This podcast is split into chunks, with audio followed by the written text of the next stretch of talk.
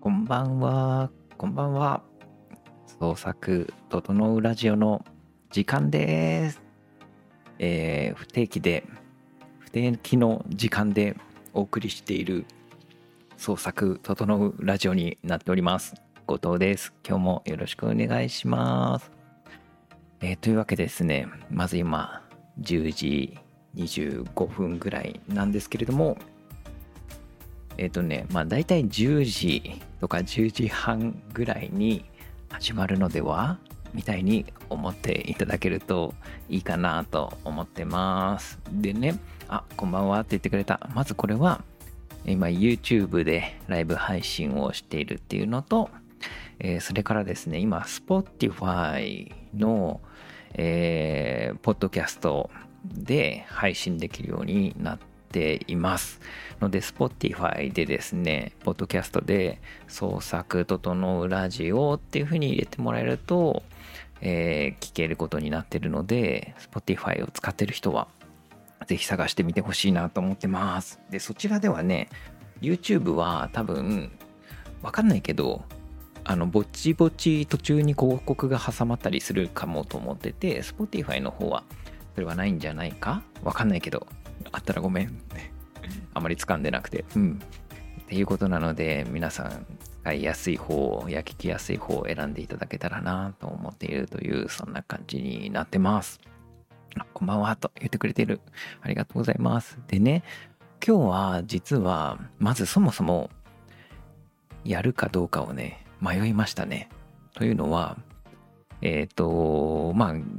ね、まあ、10時ギリギリまで今日も打ち合わせをしていたんですね。で、まあちょっともう、うまあ、その状況で、えーまあせめて8時ぐらいまでに終わって、一つ休憩入れて、で、話すこともまとめて、っていうのであれば、まあやってもいいかなとも思うんだけれども、ちょっとその全くの余裕もないまま10時半になっていたので、どうしようかな、みたいなの思ったんだけど、まあ一旦これでやってみて、うまくいかなかったとして、で、それはそれで、まあ、いいじゃん。そしたらちょっとお蔵入りにすればいいかなという気持ちもあり、こういう、ね、ちょっと、しかも、多分、時間もね、短くなるんじゃないかなと思っていて、今日10時半からだから、それでもやるか、それともちゃんとやっぱりしっかり準備ができて、まあ今日は話せるなっていう気持ちの時にやるかっていうのは迷って今ね方針決めてるところなので。だけどなんか短くてもちょっとやるみたいなことを続けていくことの方がいいかみたいなのでちょっと一瞬やってみた。という感じになってます。じゃあ早速なんですが今日どんな日だったかというのでねあ平日毎日やってくださいと 渡辺さんが 言ってくれているね。渡辺さんはですねコルク社員の渡辺さんがですね 言ってくれているのでまあじゃあやるか。ねひとまずは、えー今日の振り返りも兼ねてやっていこうかなと思っていますという感じで、えーなんで昨日はもうね番組の最後の方で振り返りをしたけれどももう今日はもう最初から振り返りだよと思っていて。えっ、とねまずは今日はね朝からうんとね初詣に行っていましたね、えーコルクの皆さんと初詣にね、えコルクの社員の皆さんと。行っていたという感じになっていてこれはコルクの場所とかはもうみんな公にされてるからいいよね。あの渋谷にありましてでそこの隣に大きな鳥居のある神社があってそこに行って、えー列に並びお参りをするという。ここで面白い話はないね。なかったわみたいなこととその後はみんなでパエリアを食べる。うわーこれあれだな。この話は何にもならないかもしれないな。やっぱり準備をしないまま話し始めるのは微妙かもしれないという気持ちに なってきたよね。佐渡島さんの友達がまたいたくらい。そうだね。あ、ナイス。そうだよね。佐渡島さんって本当にどこにでも友達いるよね。どこに行っても誰かに話しかけられてるよね。えー、というね昨日話したメンディーさんとかもあれだよなんで漫画戦会にメンディーさんが来てくれているかというとなんか普通に佐渡島さんが街でメンディーさんに話しかけられたって言ってたからね。あ佐渡島さんですよね。みたいな感じでちょっと相談したいことがあってみたいな感じだった。みたいだよ。で、まあ、なんだかんだどういう理屈か漫画戦会に誘っているというね。すごいよね。それでね、一緒に今講義受けてもらって授業やってるみたいな感じになってるからね。で、まあその佐渡島さんのお友達に、何のお友達か全然わからないんだけど、みんなで集合写真撮ってもらってみたいなことをやっていった。えー、で、そしてそれから、えっ、ー、と、社員のみんなとお昼ご飯をちょっとした新年会みたいなので食べ、まあ、そこではね、あれですね、僕は普段だったらね、その、それこそ佐渡島さんとか役員の皆さんのところとかでいるけれども、なかなかね、今日はもう、その僕お昼ご飯をみんなで一緒に食べるみたいなイベントにあまり行ってなくて、ね、えー、これはですね、僕がそういうみんなでのご飯を食べるみたいな時に、まあ、あまり混ざらない人生を生きてきた。ことにより、ね、えー、コミュ障を炸裂されていることさせていることにより、ね、あんまり行けてなかったわけなんだけれども、まあ、今日は久々に行って。でもさ、やっぱあれだよね。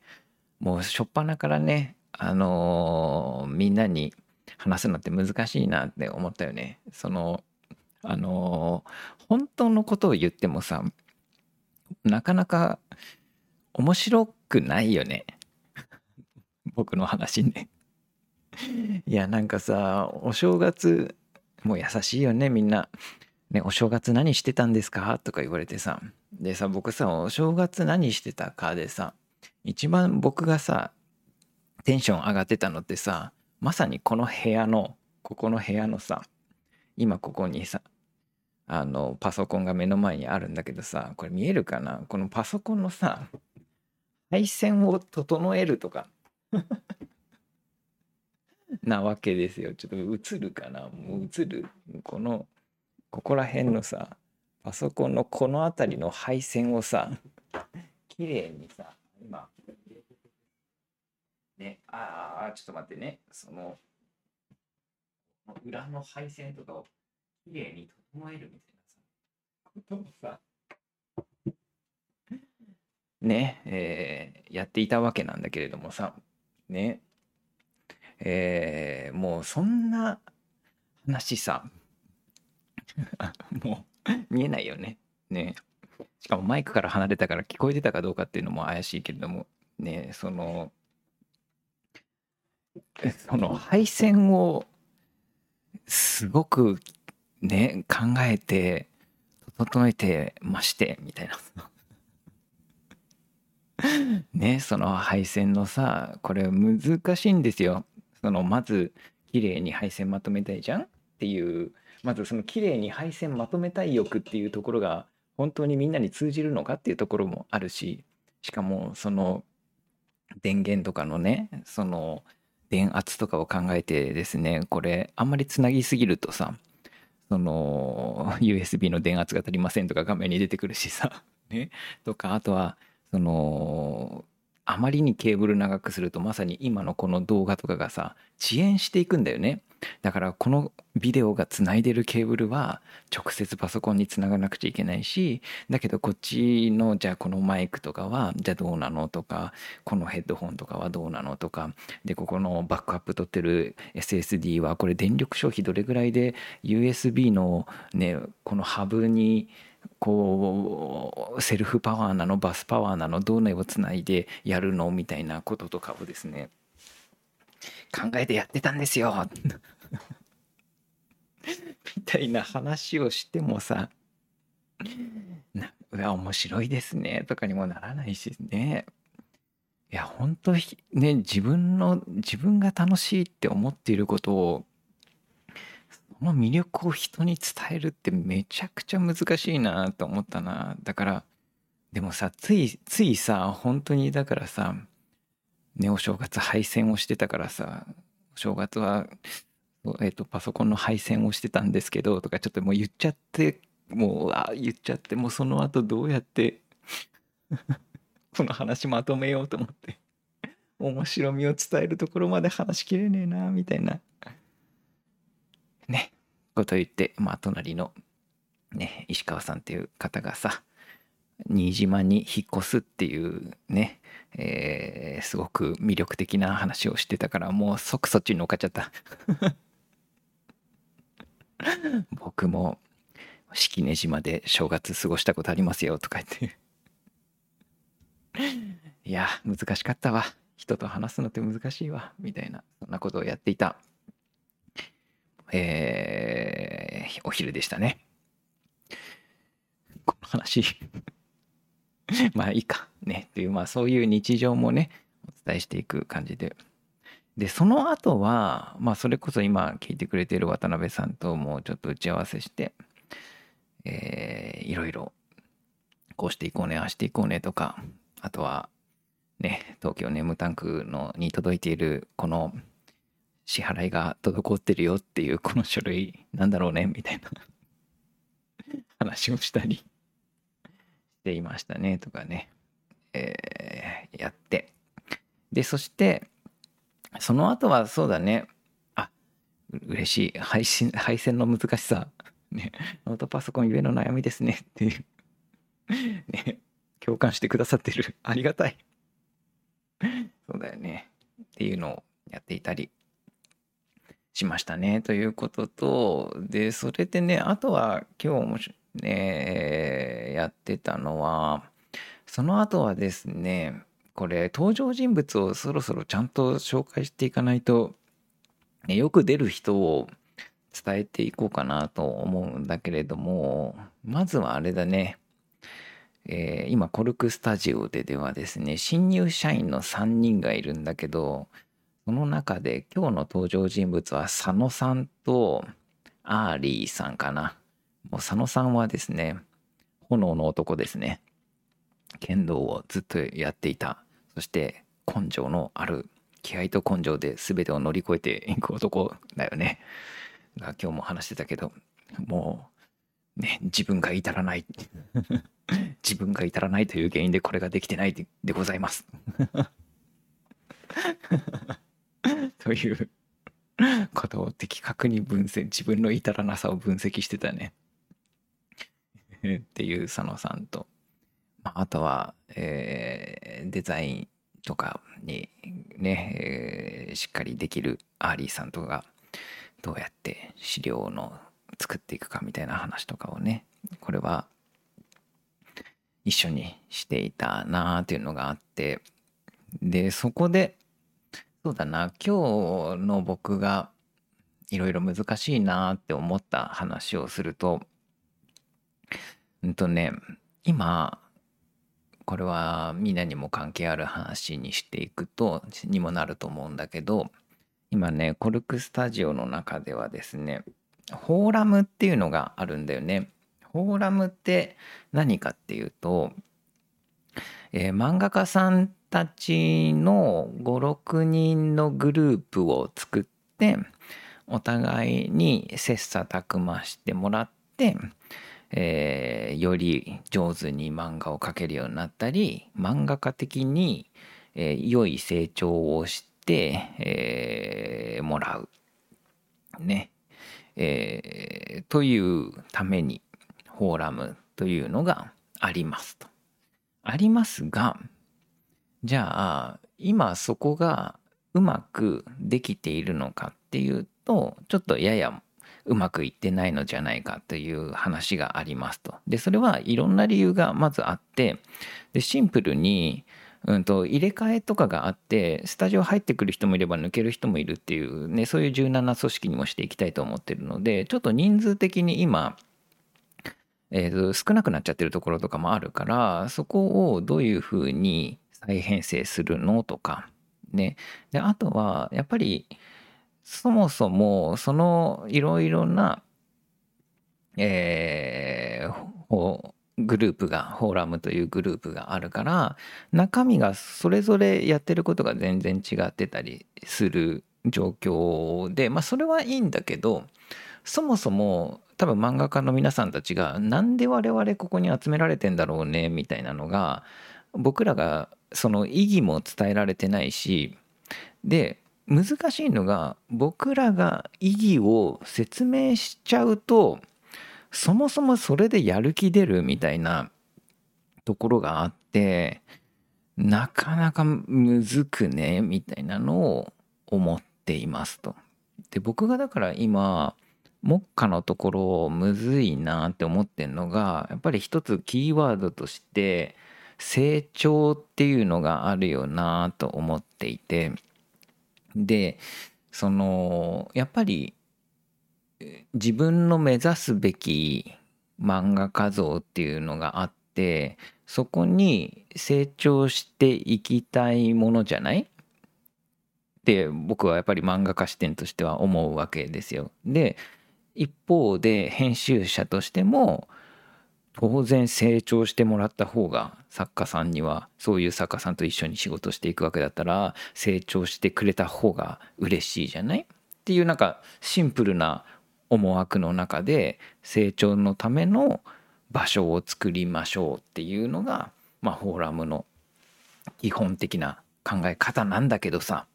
でもさ実際やってみると難しいっていうのがさあマイクが下がっちゃった。あのじゃあねじゃあ僕ら今編集業をやっている編集者たちがさ人を集めました。漫画家を集めました。とね。でその漫画家を集めて僕らがその意図をね、えー、漫画家さん集めてじゃあここが今から君たちの成長の場ですと。ね。えー、ここでいろいろな議論をして成長してくれたまえみたいなことになってもなんか漫画家さん的にはさはあって気持ちにならない？なんかさもうちょっと今言ってて思ってたけどややデスゲームに近いよね。なんかいつの間にかこう集められててさなんだここはとか言ってたら今から君たちに成長をしてもらいますとか言って。ね成長できるものは退場してもらいます。みたいなのがよくわかんないけどさ、退場はないんだけどさ、みたいなこと言われてもさ、よし、そこで成長するぞってなるかっていうとさ、ならないよね、みたいなのがあって。で、じゃあどうするみたいな時に、じゃあそもそも、だから、作家さんの方から、じゃあ成長したいって思ってる作家さんにむしろそういうフォーラムを運営してもらうみたいな。でも今度はそういう自分の成長のためによしフォーラムを運営するぞみたいな。そんなモチベの作家さん出てくるみたいな。やっぱ難しさもあるじゃない？だしそうまあここら辺がだから難しいよね。でもしくは一つは成長することって大事だよねみたいな意識の揃え方をもう先にするみたいななんかやっぱりこうまだまだ成長が足りないよねとね皆様と。ね、だからそう思いませんかっていうところからでじゃあ成長のための場を作るので成長してください。まあっていうのもそれでどうするみたいなになうまくいくのかなどうなのかなみたいな話を今しててでやっぱりこれせなんか成長漫画家としてこういいうまい上手な漫画を描いていくとかあとは漫画家の姿勢としてうんとよりいろんな人のフィードバックをしっかり受け止めて血肉に変える姿勢を持ってたり、えー、漫画家として目の解像度を上げていろんなことに気づいたり、えー、まあ、身につけていく、まあ、それも姿勢みたいなものを手に入れる、うん、なんかあこれ何言ってんだ僕。論点見失い始めたとまあなんかそういう場を設けるこの難しさっていうのが今あって。そうなんかでもそそれってさなんかそういう気持ちは漫画家さんはあると思う。僕もあると思うのね漫画家時代考えて。なんだけどやっぱり人から言われるとすごくセンシティブだなと思ってて。なんか僕もよくねこの YouTube でも言ってるけどつまりそれってまだあなたは足りてませんよって言われてるに近くて。ね。なんかうまく信頼しながらその今あなたの作っている作品っていうのも素晴らしいと思っていてでそれで世に挑戦していきたいと思っているよっていうことともう一点でそれでもまだ足りないと思っているっていうこの2つのものをどういうふうに伝えていくのかっていうのがまあ難しいことだよねと。いうのが今スタジオの一つの課題感だなと思ってて。でまあなんかだからやっぱり思ったのがその自分がより良くなっていくっていうことに関してはやっぱりより良くなりたいって思う人を集めていかないとうまくいかないのかなっていうのが一旦今日話していた結論ではあるね。なんかだから今回フォーラムを再編する時ももう僕らから声をかけてねその今からもうだから成長してもらいますみたいな感じでねなのでこうグループを分けましたと。ね、ABCD グループを作るので、ね、こうお互いに切磋琢磨してたくまして、えー、成長するのであるという伝え方をするのではなく、えー、とやっぱり漫画家としてさらに上の段階を目指していきたい人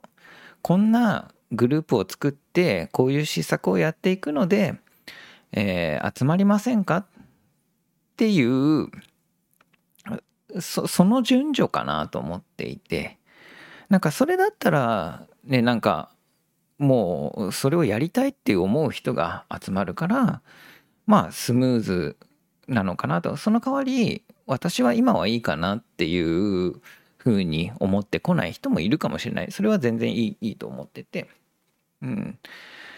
だから本当にそのちょっとした順番な何をどう、ね、伝えるのかの仕組み作り組織の仕組み作りって、ね、人を集めてから目的を言うのかそれとも目的を言ってそれで集まってくるのかによってほんのそういう順序だけでも全然変わってくるものだなと思っていて。いや組織を作るってむずいことだなと。難しい難しいばっか言っちゃったね。みたいなことを今日は思っていたところでした。という感じかな。それをなんかどうするみたいなことを話してたらもうなんかあっという間に10時ぐらいになっちゃって。ね、他にもいろいろ論点あったけど。他にどんな話してたかなまあそれがでも一旦はありましたね。で、あとはね、やっぱりちょっと忙しすぎて、なんか忙しいという実際忙しいのかどうかはわからないんだけどなんか忙しく感じるっていう状況がまずあるのをなんとかしたいねみたいなのがあって。でそれはもしかしたらそもそもビジネススキルがそれぞれ足りてなくてそういう状況になっちゃってるのかもねって言ってて。でその具体的なビジネススキルって一体何なのって言った時にこれも面白いなと思ったのがで最終ちょっと結論言っちゃうといろいろこれなんでこれ止まってんだろうねとか何で忙しく感じるんだろうねみたいなことのなんか結論としてはうんとやっぱり何をやるかが具体化して見えてないっていうこと。でこれがなんかもやっとしたやらなくちゃいけないことみたいなのがいっぱいあって自分をこう圧迫していくみたいなのがあってでそれがでも具体的にこれとこれとこれとこれとこれをやっていくんだよね。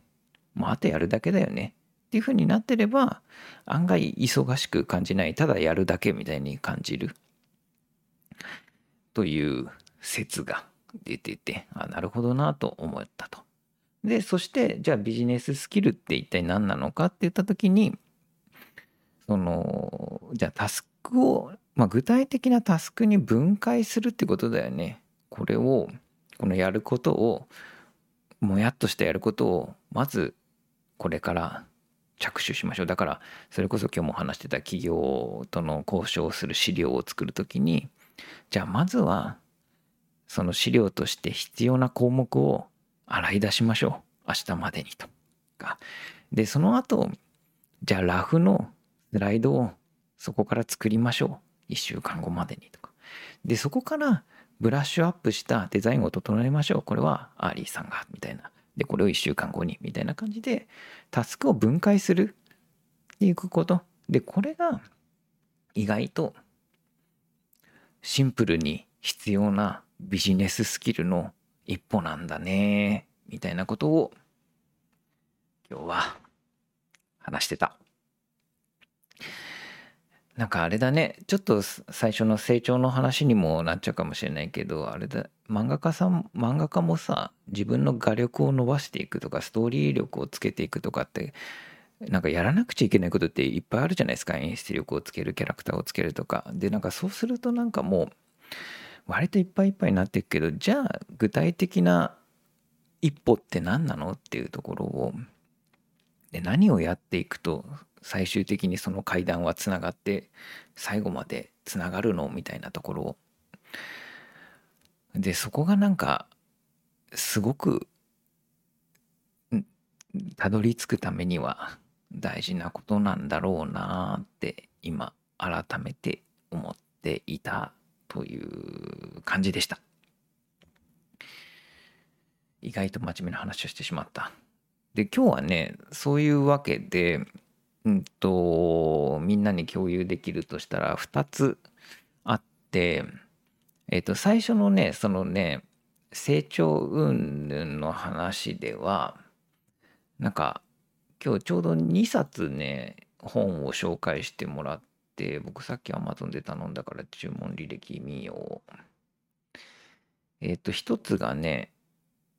えー、 NO RULES、ね、世界一自由な会社、ネットフリックスの本だね。これ、ネットフリックスをどう作ったのか的な話なのかしら。ちょっとわかんない。なんかここら辺が一個、え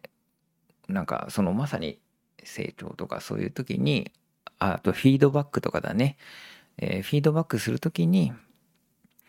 えー、何に気をつけるのか？っていうのが書いてあるそうだ。で、とても参考になるそうだよというのを聞いた。で、そしてもう一個が、そのまさにビジネススキルを取る、あの、得ていくときに、えー、まずこれをやると良いんじゃないかという本がありますと。で、これは佐野さんが教えてくれた、炎の男、佐野さんが。マジでなんか言ってることがね、煉獄さんみたいなんだよね。心を燃やす。ね。そしてみんなでこの場所を目指そうっていう熱く言ってくれる。ね。穴があったら入りたいみたいなことをね言っている常に。で、その佐野さんが言ってくれ、教えてくれてたのが、えー、コンサル1年目が学ぶことっていう本ですね。これも、これを、ここにビジネススキルの基本があるそうなので、これはちょっと後でリンクを、えー、YouTube の方にも、Spotify の方にも貼れるかな？ちょっとやってみるけど、試してみるという感じです。ので、後で紹介します。さあ、じゃあ、というわけで今日はね、うんと、もうこの辺りかしらと思っています。11時にもなるしね。うん。あ、いいですね。みんなからコメントをいただいてます。ありがとうございます。ね、お、えー、いろんな意味でもインプットがないとアウトプットはできないですよね、と言ってくださってる。おお、そうかも。うん。え、っと、それから、え、漫画家は基本一人で完結するから気楽です。おー、確かにそうか。まあでも一人だからこそあれだよね。自分でどういう風な成長の階段を作っていくのか。ね。なんかさその階段作りがうまい人は高みに行くよね。めちゃくちゃ当たり前なことだねこれ。ね。で、だから自分が楽しく、えー、課題を、自分に具体的な課題を与え続けられるっていうことだよね。なんかさ、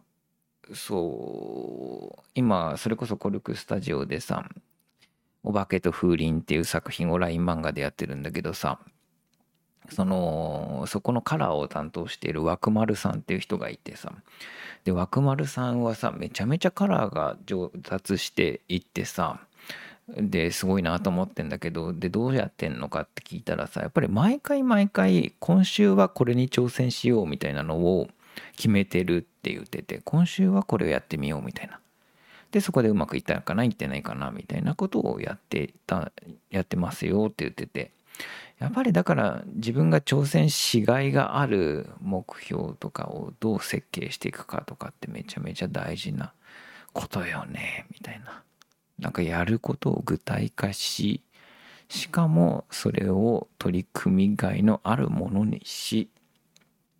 楽しく挑み続ける状況にするというのが大事なことなのかなと今感じてますね。はい。えー、漫画って誰でも一人で描けるとは言えばそうだから孤立しがちというのは今までもありましたよね。こんばんはって言ってくれてる。そうなんです。そうそう。えー、何度も言いたいけど、この創作整うラジオはそうやってね、やっぱりどうしてもね、えー、創作というのは一人の作業もあるし、そうやって一人でスキルアップしていくっていうところは仕方ない、もう外せないところだと思うんで、こうやって声をかけ、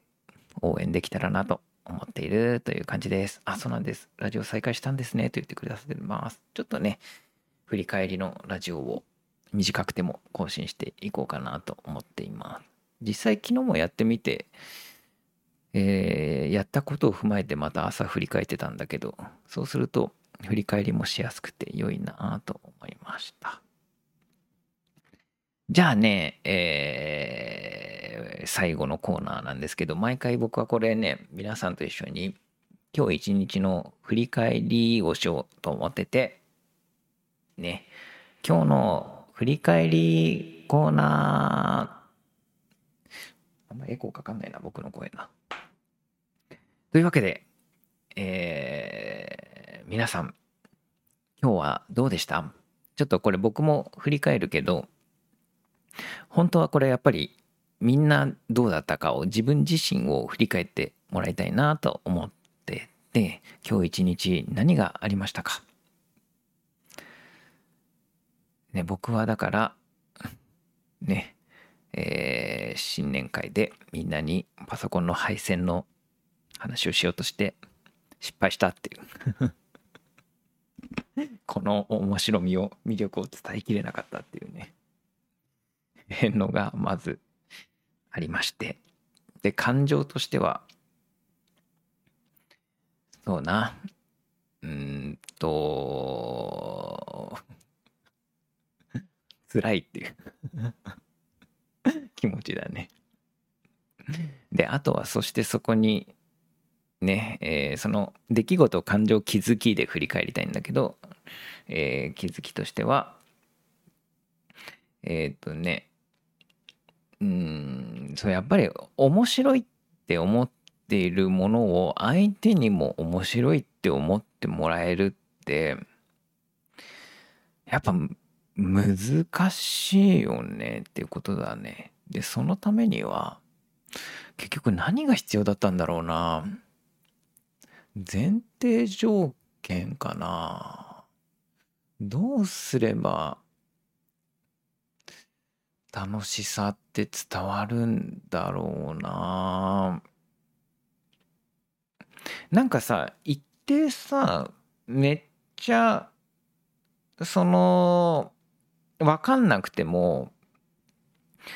めあこの人すごい好きなんだろうなみたいなのが伝わってくれば楽しいよね。例えば僕今目の前に今カメラあったりするけれどもさこのカメラのこのレンズの魅力とかさこれはズームレンズの、ね、やつなんだけれどもまあ本当はマウントアダプターをかませててねそのえこの EFM マウントなんだけど、ね、あえてマニュアルフォーカスがしやすい EFS のあんまり多分人気のないちょっと暗めのレンズを使ってたりするよねみたいなこととかを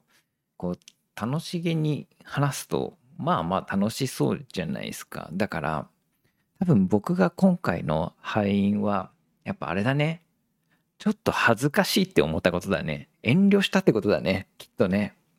この話響かないかもな、みたいなことで、あとここでそんなに長々話すか？みたいなので、ちょっとひよったんだね。それが良くなかったね。いや、この配線ですよと。ね、僕はこのケーブルを、ね、ちょっと見た目いいやつにしたくて、ケーブルの周りに布が巻いてあるやつをもうわざわざ買ってきてねそこにコンセントの先っぽくっつけてネジで留めて使ってますよねみたいな。なんかそういう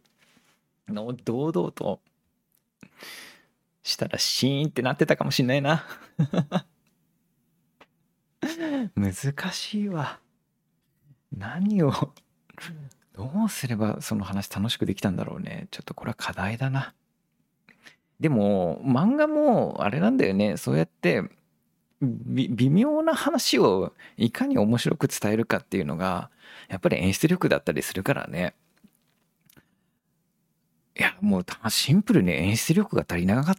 たんだよね。これは悔しいな。きっとだってめちゃめちゃ面白い芸人さんとかだったら面白おかしく話すよね。巻き込んでね。それには一体何が必要だったんだろうか。お、みんなからいいですね。出来事がいっぱい来てるぞ。洗濯機が届いた。あ、今回の振り返りを次回の最初に振り返るとかもありなんですかね。そうかもしんないよね。本当にそう思います。うん。えー、そうだね。うん。お、創作することの楽しさって言語が難しい。そうだよね。うん。介護の仕事で感情のコントロール大変だった。いいですね。うん。お、初めてコメント。二次創作で漫画描いてますって言ってくれてる。ね。あ、漫画の台本書いてましたと言ってくれてる。うん。セルフがある方が書きやすいタイプだと気づいた。いいですね。あ、いいですね。そういう自分自身の気づきを重ねていくと、えー、良いのではと思っている。それこそ成長につながっていくとかこの番組的には整っていくのではないかなと思いましたじゃあちょっと今日は短いですけど一旦ここまでにあエンディングテーマを流し忘れたぞ。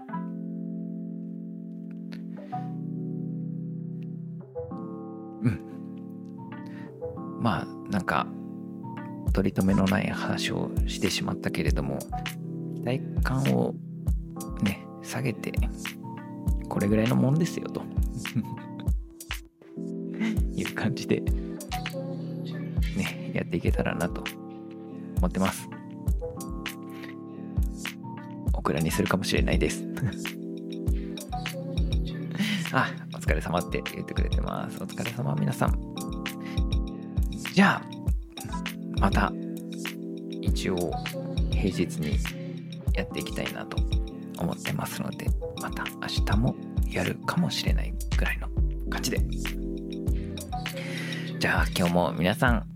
お疲れ様でした。おやすみなさい。